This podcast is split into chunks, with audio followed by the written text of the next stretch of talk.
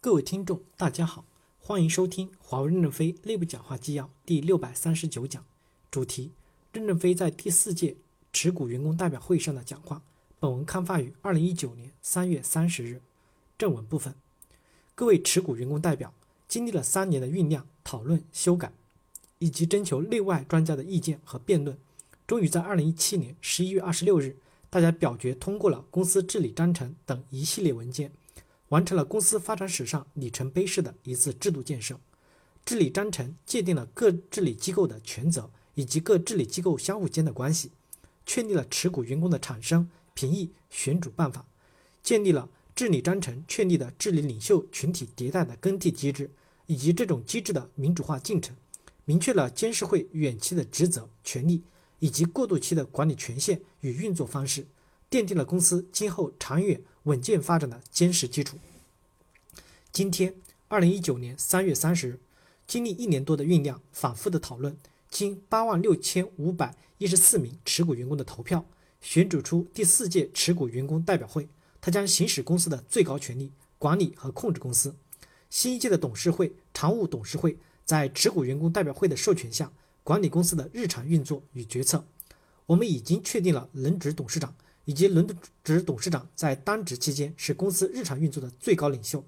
确立了副董事长为激光平台运作的协调管理人，选主了董事长，明确了董事长为公司的形象领袖，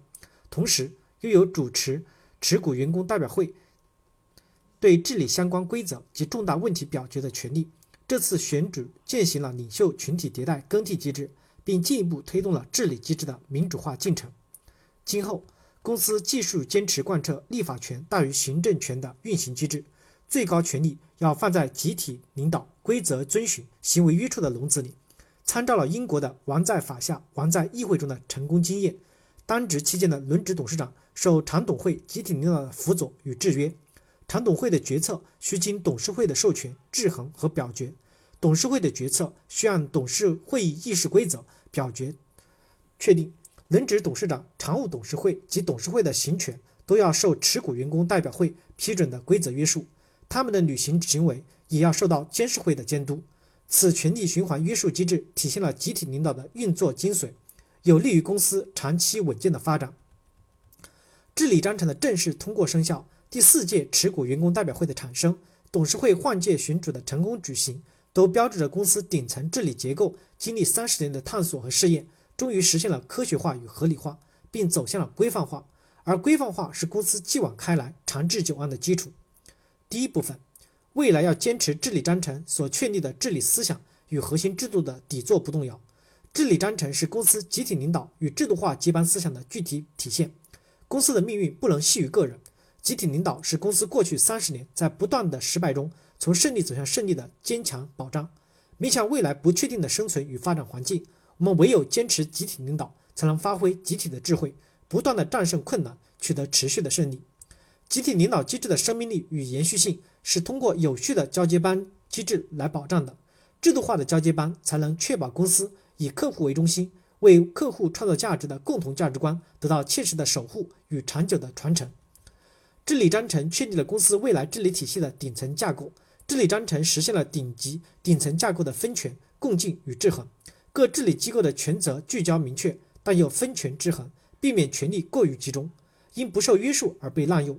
核心精英群体维护公司长远利益，掌握治理领袖的选拔。董事会任人唯贤，带领公司前进；监事会任人唯忠，对董事和高管的忠实勤勉履职予以监督。权力在闭合中循环，在循环中科学更替。董事与监事都必须既有治理才能，又忠诚于治理章程。这里的贤与忠并非对立的概念，只是生动地表达了公司对董事与监事的要求及履责的侧重。治理章程是公司未来管理最基础的内部契约。公司未来的大发展需要更合适的公司管理架构来支持，既要发挥大平台的优势，又要让不同的业务发展充满活力。只有夯实了集团统治，才能更好地放开各业务的分治发展。统治体系内是分权制衡。统治与分治的体系间是授权与监督的关系。治理章程中有关权力分配的原则，构建了公司统治体系建立的基石。治理章程是集体智慧的结晶。治理章程在出台的过程中，总结了公司长期的治理探索与实践经验，吸取了古今中外大量治理案例的合理成分。经过近三年公司高层及内外专家的反复讨论，治理章程的制定凝聚了大家的集体智慧，反映了华为的实际，因此具有很强的可持久性、可执行执行性和长久的生命力。